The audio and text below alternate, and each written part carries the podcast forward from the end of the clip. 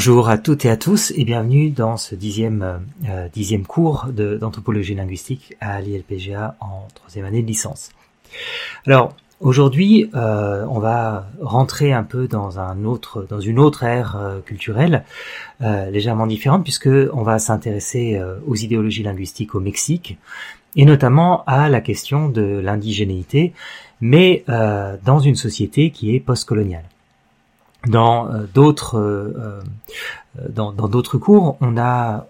essayé de regarder, on a exploré ce que parler voulait dire dans des contextes qu'on pourrait appeler traditionnels, même si on a pu évidemment faire référence aux situations de contact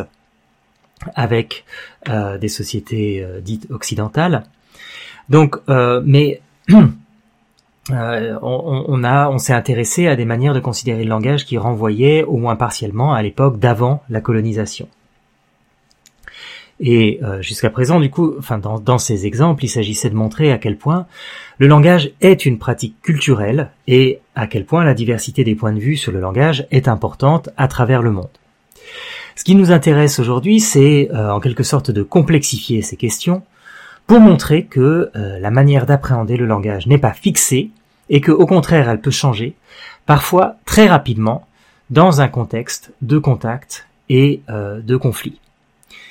Et à ce sujet, le, cas du Mexique est particulièrement intéressant. C'est un type de colonisation qui n'a rien à voir avec la colonisation des États-Unis euh, par les puissances européennes que sont l'Angleterre et la France non seulement euh, il y avait un État puissant centré autour de euh, la ville qu'on appelle aujourd'hui euh, Mexico. Cet État était donc un État aztèque. Vous trouverez de nombreuses informations là-dessus disponibles facilement. Donc un État aztèque centralisé et donc centralisé autour d'une ville qui a été conquise par les Espagnols au XVIe siècle et qui a été euh, rasé en grande partie par euh, par ces conquistadors espagnols pour marquer euh, la, défaite de de l'empire aztèque. Donc ce qui, est, intéressant, c'est de voir justement comment ce contact slash conflit s'est mis en place à tous les niveaux de la société et comment la société euh, pré-hispanique au Mexique n'a jamais été complètement détruite, mais qu'elle continue de fait à exister de manière euh, souterraine. C'est euh, la thèse de euh, Bonfil Batalla. La cathédrale de Mexico est un bon exemple de syncrétisme puisqu'il s'agit d'une cathédrale chrétienne, mais euh, elle est bâtie à partir des, pierres de l'ancienne pyramide du Soleil euh, qui se tenait donc au centre euh, de l'ancienne ville de Mexico. Donc, euh, par ailleurs, les, euh, les flux de population venant d'Europe n'ont pas été aussi importants qu'en Amérique du Nord. La destruction de la société indigène n'a pas été euh, aussi totale qu'elle a pu l'être dans ce qui allait devenir les États-Unis. Et linguistiquement, la couronne d'Espagne, que ce soit dans l'ancien, dans les empires aztèques ou incas ou dans les zones euh, où on parlait des langues mayas, la couronne d'Espagne s'est largement appuyée sur les élites locales et elle a même promu certaines langues pour asseoir son pouvoir. Notamment au Mexique, la langue nahuatl, donc la langue des Aztèques, également appelée mexicano, euh, euh, a été euh, promu par les missionnaires et par la couronne d'Espagne à une certaine époque. Il n'y a donc pas eu de remplacement de population sur la même échelle qu'aux États-Unis ou au Canada, même si euh, il s'agit absolument pas de minorer le fait que l'arrivée des Européens sur le continent américain s'est traduite par un véritable génocide du nord au sud du continent. Rappelez-vous que la population des Amériques a diminué de 90% entre 1492 et 1610, après euh, divers vagues de massacres et aussi d'épidémies euh, de, par, des virus ramenés euh, par, euh, par les colons euh, européens. La question euh, indigène est encore aujourd'hui extrêmement importante au Mexique, elle l'est euh, encore davantage en Amérique centrale, au Guatemala par exemple, mais que ce soit au Mexique ou euh, dans les pays d'Amérique centrale, les, euh, les, langues indigènes y sont encore relativement, voire très parlées. Et euh, donc on, peut s'interroger euh, sur, euh, sur donc la permanence de ces langues, mais on peut, aussi s'interroger sur la catégorie indigène. Qu'est-ce qu'un indigène au Mexique? Pour qui? Depuis quand? Depuis quand est-ce que cette catégorie existe? Et puis surtout, quelles conséquences cette catégorie a-t-elle? Et pour qui? Et puis comment on définit et qui définit et comment euh, ces, autorités définissent qui est indigène et qui ne l'est pas et donc avec quelles conséquences et pour qui. Après euh, l'indépendance du Mexique en 1821, l'accent a été mis euh, par le gouvernement mexicain de l'époque sur l'assimilation des populations indigènes. Assimilation avec une politique en termes euh, euh, de, de, de, classe sociale qui encourage les, indigènes à se définir comme campesinos ou paysans. Les campesinos sont supposés être une classe sociale distincte avec ses intérêts propres liés à la possession de la terre en particulier, et il s'agit d'effacer la distinction entre descendants de colons et descendants d'indigènes dans la volonté de créer un État euh, moderne mexicain dans lequel il n'y aurait que des Mexicains et non plus des descendants d'un groupe ou de l'autre. Cette approche est donc euh, soutenue par une idéologie du métissage ou mestizaje en espagnol qui met l'accent sur le, mélange des peuples plutôt que sur la différence euh, ethnique. L'idéologie de l'indigénisme ou indigénisme, pourtant traduite dans la constitution mexicaine à partir de 1917, célèbre néanmoins l'apport indigène dans la création de la nation mexicaine, mais ce sont principalement les descendants de colons européens qui vont mettre en œuvre cette, cette idéologie de célébration de l'apport indigène, mais qui doit se dissoudre euh, dans euh, un Mexique homogène culturellement euh, à terme.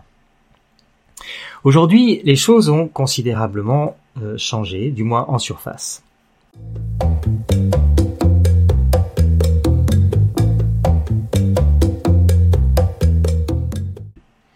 Alors, vous avez euh, en ligne sur eCampus un certain nombre, vous avez un diaporama en fait qui euh, correspond que vous pouvez euh, visionner en même temps que ce cours. et vous allez voir sur sur ce diaporama une, un certain nombre de cartes, dont différentes cartes des régions dites indigènes du Mexique, qui correspondent aux lieux où sont encore parlés des, euh, des langues indigènes. vous verrez que euh, plus on descend vers l'Amérique centrale, plus on a de densité de population où, euh, qui parlent ces langues indigènes, mais on a aussi des populations parlant des langues indigènes à travers tout le Mexique, notamment au nord-ouest ou vers le centre du pays. De fait, on parle, ou on parlait encore très récemment, des langues indigènes dans la banlieue de, la ville de Mexico. Euh, les États où on compte les euh, populations indigènes les plus importantes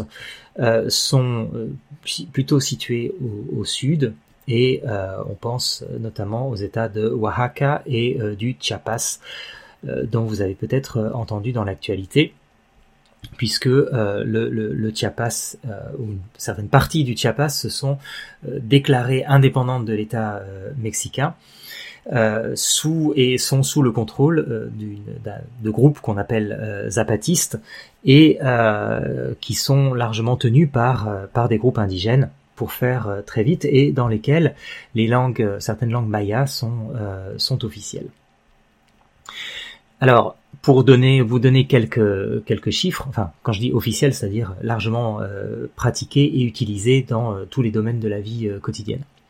pour vous donner quelques chiffres, euh, donc euh, là encore vous avez ça sur le diaporama. au Mexique existe et on, a sans doute entre 11 15 millions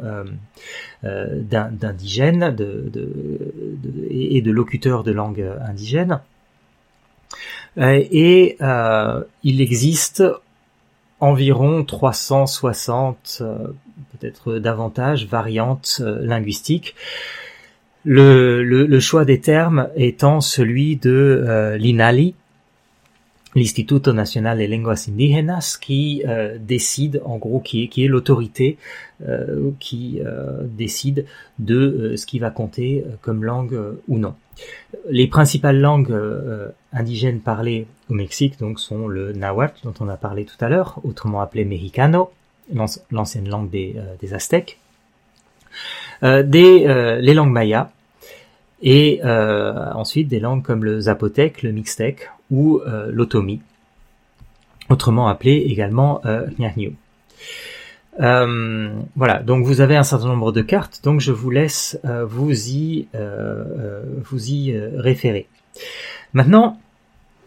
ça, la question de la langue, elle est importante pour l'État mexicain puisque c'est ce qui lui permet de, définir qui compte comme indigène ou pas dans sa politique et notamment dans sa politique d'aide aux communautés rurales. C'est-à-dire qu'en gros, si vous êtes, si vous arrivez à prouver que vous êtes une communauté indigène, c'est-à-dire que une langue indigène est parlée. Alors il y a différents seuils, il y a un seuil à 30%, un seuil à 70% de locuteurs. Euh, du coup, vous avez euh, des aides spécifiques de l'État euh, mexicain. Cependant, d'autres catégorisations de qui compte comme indigène pourraient être mises en place, et notamment pour Guillermo Bonfil Batalla, euh, il serait bien plus intéressant de considérer le système agricole, les systèmes d'approvisionnement, euh, la manière, l'organisation du travail, euh, de, considérer comment ces, organisations-là continuent des systèmes précolombiens, de même que les responsabilités individuelles et collectives au sein des communautés et serait peut-être davantage une manière de catégoriser les populations comme indigènes ou non, que euh, par la question euh, linguistique. Cela dit, aujourd'hui, euh, pour diverses raisons sur lesquelles on ne va pas rentrer aujourd'hui, ce Mexique indigène est aujourd'hui célébré, promu, le multiculturalisme est promu comme désirable au niveau de l'État. Donc chose qui euh, n'était pas le cas il y a encore 30, euh, 30 euh, ou 40 ans. Et un département du ministère de la Culture s'occupe des questions de langue indigène. C'est donc l'INALI, l'Instituto Nacional de Lenguas Indígenas, qui publie également un catalogue de las lenguas indígenas que je vous invite à consulter puisque vous pourrez le trouver facilement en ligne.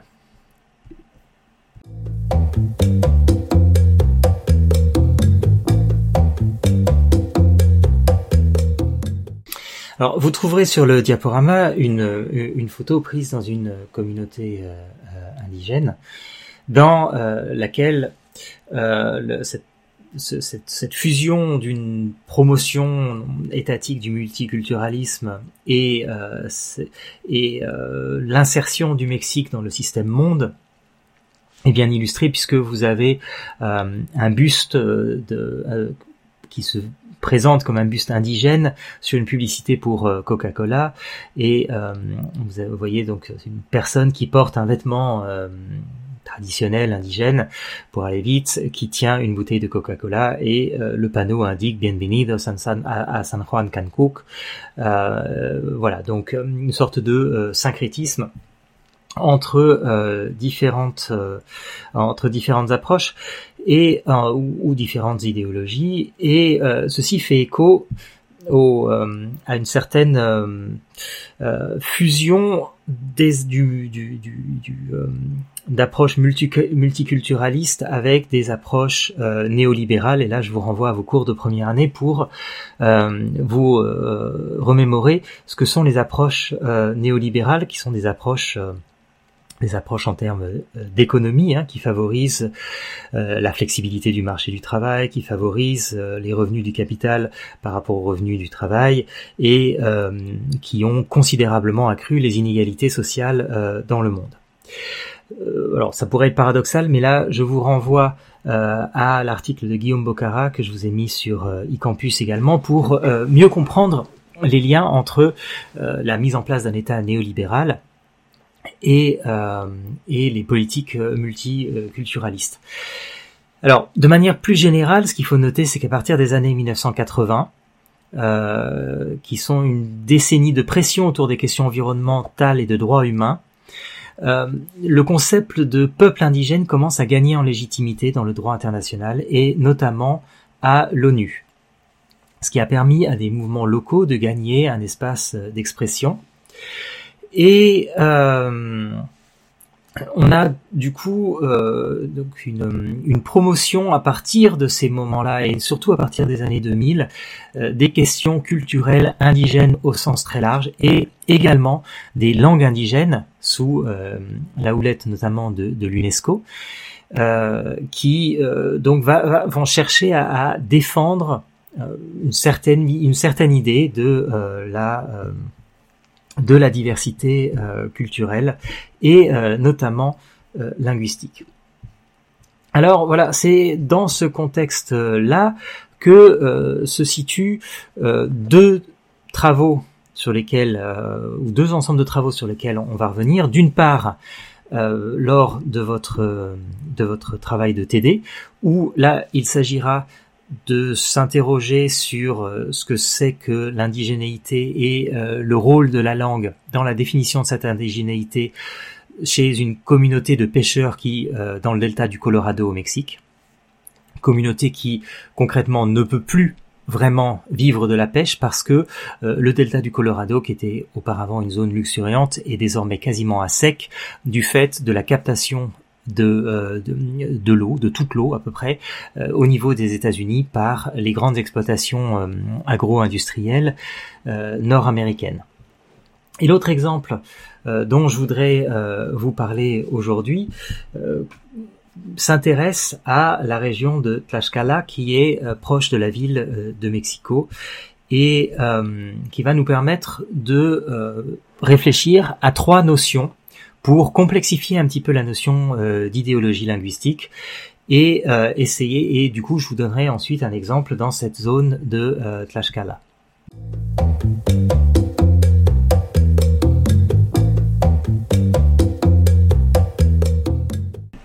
Alors jusqu'à jusqu'à présent, on a beaucoup développé cette notion d'idéologie linguistique, d'idéologie de la langue et du langage, language ideology, et euh, là, pour, je, voudrais complexifier cette notion en introduisant, euh, en, introduisant plusieurs termes qui sont donnés par euh, Susan Gall et Judy Irvine, qui sont les termes d'iconisation ou de rématisation, de gommage et de récursivité. Alors vous, vous, retrouverez les citations sur lesquelles je m'appuie ainsi que euh, les, euh, les, les, les, définitions que je vais vous donner ici dans un article que vous avez un, un cours précédent sur, euh, sur eCampus. Euh, intitulé Idéologie, représentation et différenciation sociolinguistique, quelques notions en question. Article que Patricia Lambert, Cyril Trémaille et moi-même avions publié en, en 2012. Alors rappelez-vous que, euh, ici je vous donne une citation de Catherine Woolard de 1998, les idéologies de la langue ou du langage ne concernent pas seulement la langue, le langage. Elles considèrent et mettent en œuvre des liens entre la langue et l'identité, l'esthétique, la moralité, l'épistémologie. C'est-à-dire des liens entre, alors là je, pose la, je, mets en pause la lecture,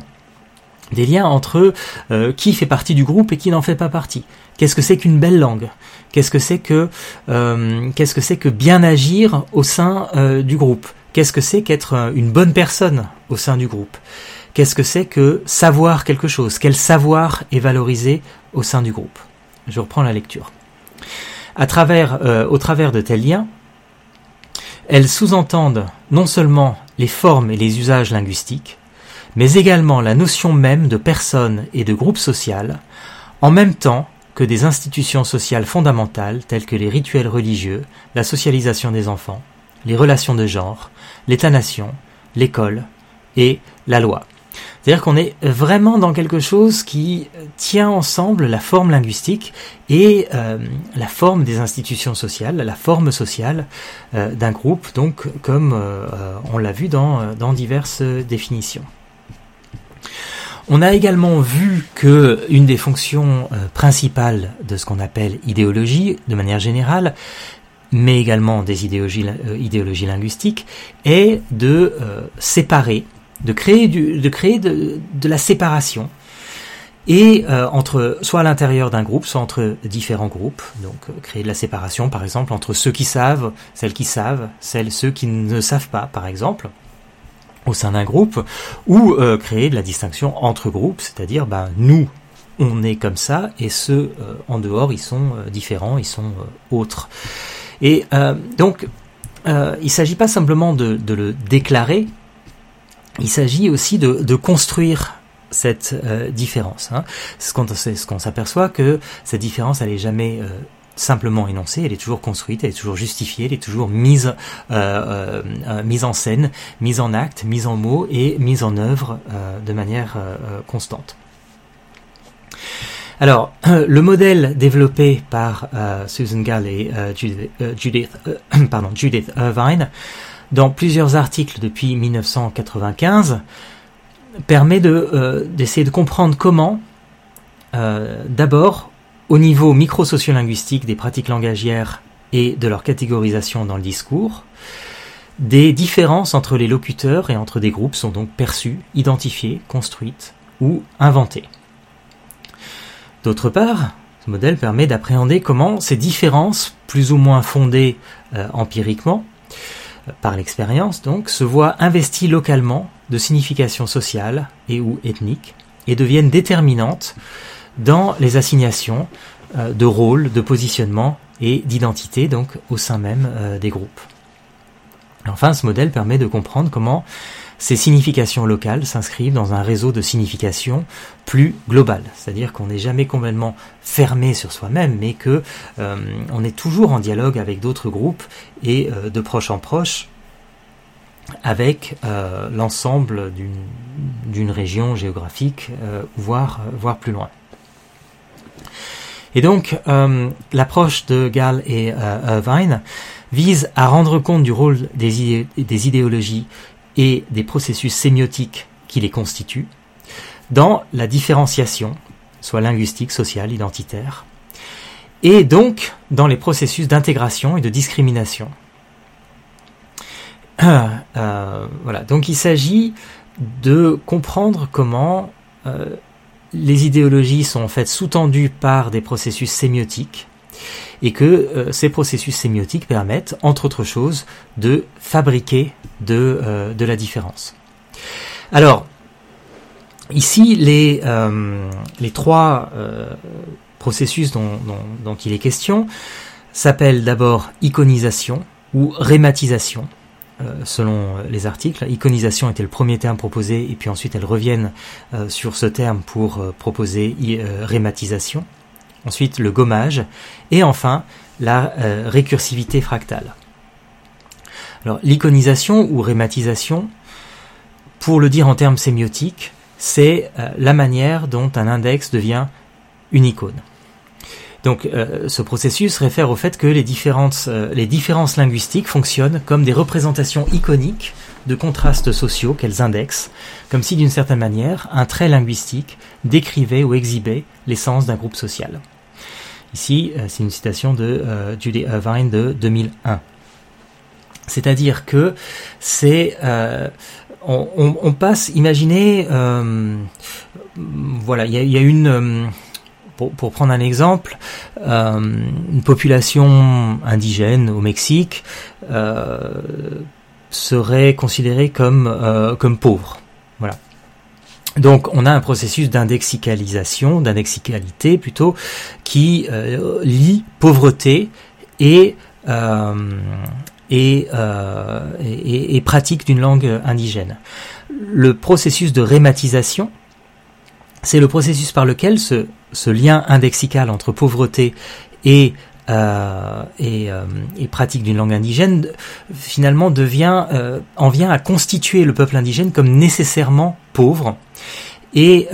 une sorte de processus de ressemblance qui va se mettre en, en, marche. Donc ces, ces gens sont considérés comme intrinsèquement pauvres parce que ils parlent une langue indigène. Puis après, vous allez avoir euh, d'autres euh, phénomènes qui vont considérer cette langue pauvre également, et donc vous allez avoir euh, ce phénomène de ressemblance qui vont se constituer entre entre la pauvreté supposée de la langue et l'attribution de, traits de pauvreté à ces à ces communautés. Deuxième processus, donc le gommage, qui est un deuxième processus par lequel l'idéologie, en simplifiant le champ sociolinguistique, rend des personnes et certaines de leurs caractéristiques des activités ou des phénomènes sociolinguistiques invisibles. Donc, c'est-à-dire qu'on va sélectionner euh, certains traits. Et vous allez voir dans un instant, en fait, avec l'exemple que je vais vous donner, à quoi euh, à quoi ça ressemble. Et enfin, la récursivité fractale implique quant à elle la projection d'une opposition saillante à un, niveau de la relation sur un autre niveau et contribue à renforcer ces oppositions. Par exemple, des oppositions intragroupes peuvent être projetées vers des relations intergroupes ou euh, vice-versa. Alors là, dans l'exemple qui va nous intéresser, la récursivité fractale, c'est le fait qu'il existe au Mexique une division euh, assez, très forte entre population euh, blanche et population métisse ou indigène, et que cette opposition, elle est répliquée au sein même des communautés indigènes, avec certains traits qui vont être mis en avant, qui vont permettre de constituer certaines parties de ce groupe comme supérieures euh, à l'autre, et euh, donc par là même comme méritant plus de richesses, plus de terres, plus de droits, etc. Et donc c'est une opposition qui est là, ici, saillante, présente au niveau de l'ensemble d'un pays, qui va être reproduite à l'intérieur même d'une partie de ce pays, donc ici dans une communauté euh, indigène. Alors, on va, euh, je vais vous donner euh, tout de suite un petit exemple pour essayer de euh, mieux comprendre de quoi il s'agit.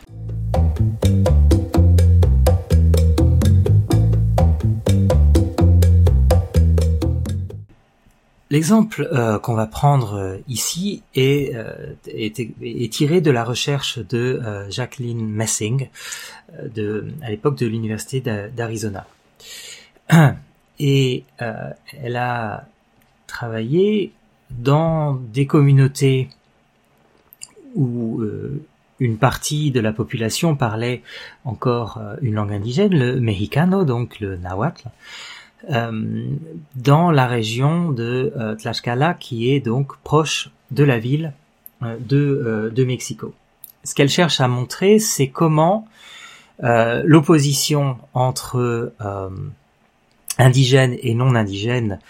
au niveau national et reproduite au sein de, euh, de, de, certains d'une petite région euh, de, de, Tlaxcala au, au, Mexique.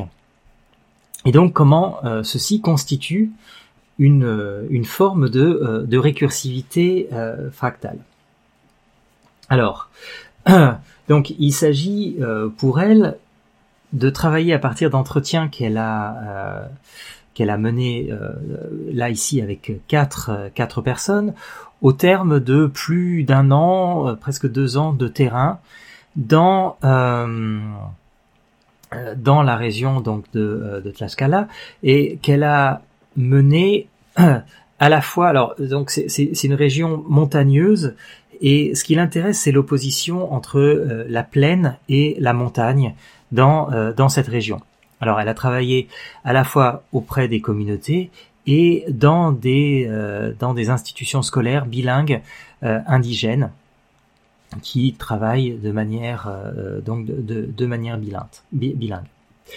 Elle, elle, identifie en fait trois discours qui circulent au sein de, ces, de, de, cette communauté, à la fois dans la montagne et dans la plaine, Trois discours qu'elle qu'elle nomme euh, celui du salir adelante,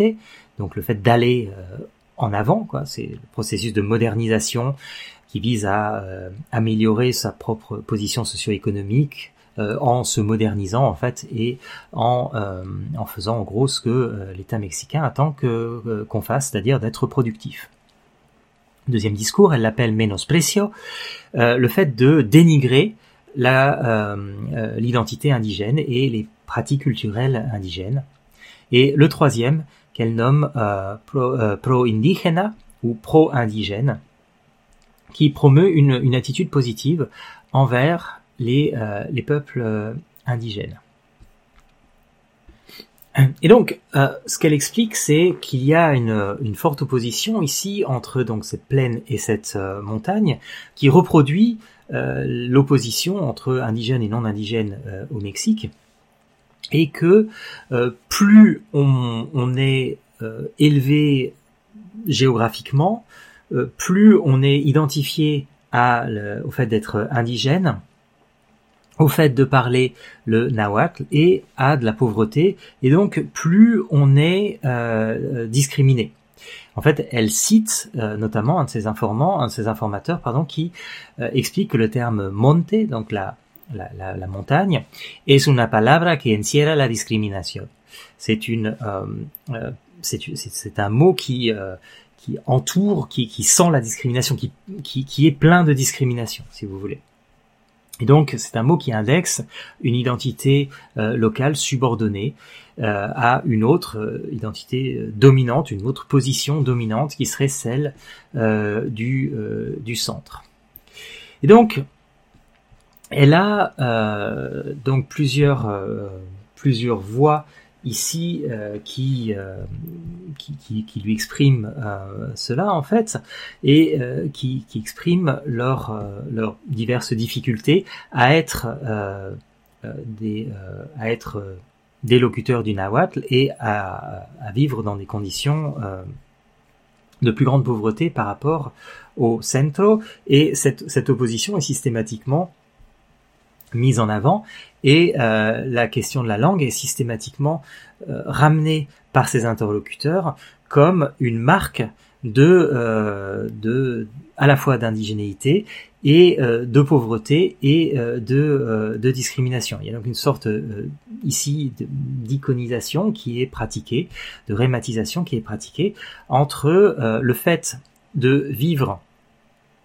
dans la montagne, le fait de parler une langue indigène, et comme euh, une de ses informatrices, euh, Donia Pauline, lui fait remarquer, entre la sauvagerie. C'est-à-dire que, en gros, pour le simple, on a vraiment une relation iconique entre la langue et ses locuteurs, en ce sens que, donc, je, je, cite ici, il nous appelle des animaux sauvages, et donc il y a, vraiment euh, donc ceux du centre appellent ceux euh, du monte des euh, animaux sauvages et c'est en partie parce que ils parlent une langue de sauvage. Je cite le, les termes qui sont utilisés et une, une, langue qui n'est pas qui n'est pas l'espagnol. Alors, ce qui est intéressant, c'est que de fait, euh, le euh, mexicano, le nahuatl, est, encore parlé euh, dans la plaine, beaucoup moins, ça se, ça se perd, mais évidemment, puisque cette langue est associée à la montagne et à la pauvreté, du coup, euh, si on est euh, dans la plaine, on a tout intérêt à ne pas la parler pour ne pas risquer de se retrouver assimilé à ceux d'en haut et donc à la pauvreté. Et évidemment plus vous êtes assimilé à cette pauvreté moins vous avez de chances d'accéder à euh, davantage, de, richesses ou de positions euh, mieux considérées puisque vous allez être renvoyé aux marges de la société, c'est-à-dire vers, euh, vers la sauvagerie. Alors, ce qu'on a ici, c'est donc bien un processus de fabrication de la différence tel que le problématise, tel que le définissent Sugal et Judy Irvine. On a de fait donc à l'origine de tout ça une idéologie linguistique qui vient de la colonisation et euh, qui est fortement présente au Mexique, qui oppose donc les descendants de colons et les descendants indigènes, qui est donc reproduite au sein de cette communauté indigène euh, euh, dans une forme de récursivité fractale, on l'a déjà dit. Mais donc au-delà de ça, on peut aussi s'interroger qu'est-ce qui se passe concrètement? À partir de cette récursivité fractale, de cette projection, eh bien, euh, on a euh, effectivement donc un processus de rématisation puisque la langue euh, nahuatl qui indexe l'indigénéité en vient donc à, ressembler à ses locuteurs dans un rapport iconique, comme je disais, langue sauvage, langue de sauvage. Ce processus-là s'accompagne d'un processus de d'effacement ou de gommage, comme on l'a appelé tout à l'heure, puisque euh, toute la dimension, euh, toute la dimension raciale, par exemple, est complètement effacée euh, et toute la toute la dimension de discrimination des gens du centre de cette communauté-là sont eux-mêmes dans une situation de discrimination par rapport aux descendants de colons ou par rapport à la grande ville qui est, la ville de Mexico qui n'est pas très loin. Donc, on choisit d'effacer finalement tout ce qui va pouvoir faire que, euh, en gros, euh, les personnes qui vivent dans le centro et celles qui vivent dans le monte finalement ont énormément de choses en commun, y compris, euh, y compris des, des traits phénotypiques, c'est-à-dire couleur de peau, etc. et tout ça va être effacé au profit de la sélection d'un trait qui est celui de la langue, qui va permettre, qui va être mis en avant et qui va servir donc de base à ce processus de rématisation pour euh, fabriquer de, euh, de la différence. Et on peut imaginer que on a de nouveau ensuite un processus de récursivité fractale au sein même des communautés qui habitent la montagne ou de celles qui habitent le centre, où il doit y avoir également des distinctions qui se créent entre, par exemple, est-ce qu'on est plus près du centre du centre ou est-ce qu'on est plus haut et euh, ou plus loin, pardon. Et si on est dans le monte, est-ce qu'on est plus ou moins bas ou plus ou moins haut? Il doit y avoir donc des phénomènes de récursivité fractale qui se euh, produisent ici. Alors ici, le but, c'est euh, de comprendre comment la différence est fabriquée et aussi de comprendre l'objectif de Jacqueline Messing était de comprendre comment finalement le, le, le, mexicano en vient à devenir une langue menacée par euh, ce processus de, récursivité euh, fractale qui reproduit à un niveau local une opposition qui existait auparavant à un niveau national. Alors je vous invite à lire très attentivement euh, l'article de Shaylee Mullman sur la communauté Kukapa du delta du Colorado dont nous traiterons donc en TD cette semaine. Voilà, je vous souhaite donc une bon, une bonne fin, une bonne fin de semaine et un bon début de semaine. Et je vous dis donc à la semaine prochaine.